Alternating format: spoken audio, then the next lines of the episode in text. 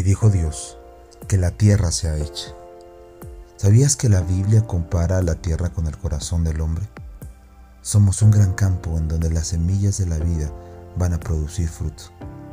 ¿Qué semillas estás dispuesto a sembrar en este comienzo de año? ¿Odio? ¿Rencor? ¿Venganzas? ¿Falta de perdón? ¿Tristezas? ¿Estás dispuesto a cosechar hacia final de año caos, terror y agonía? ¿O estás listo para comenzar a sembrar el gozo, la paz, la misericordia, la fortaleza, la esperanza? Las semillas que Dios nos ha dado son poderosas. Tal vez como en aquella parábola, recogeremos al 30, al 60 y al 100 por uno.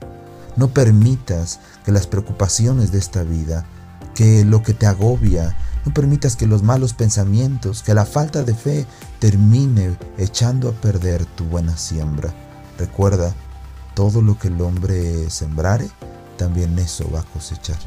Esta noche te invito a que consideres que la vida que esperas tener el día de mañana la comienzas a hacer hoy. Dios te ha dado una tierra y es tu responsabilidad sembrarla adecuadamente. Esta es una nueva voz.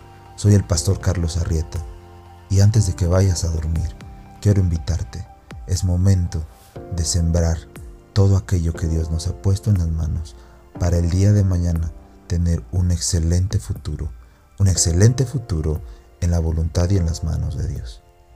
Que Dios te bendiga.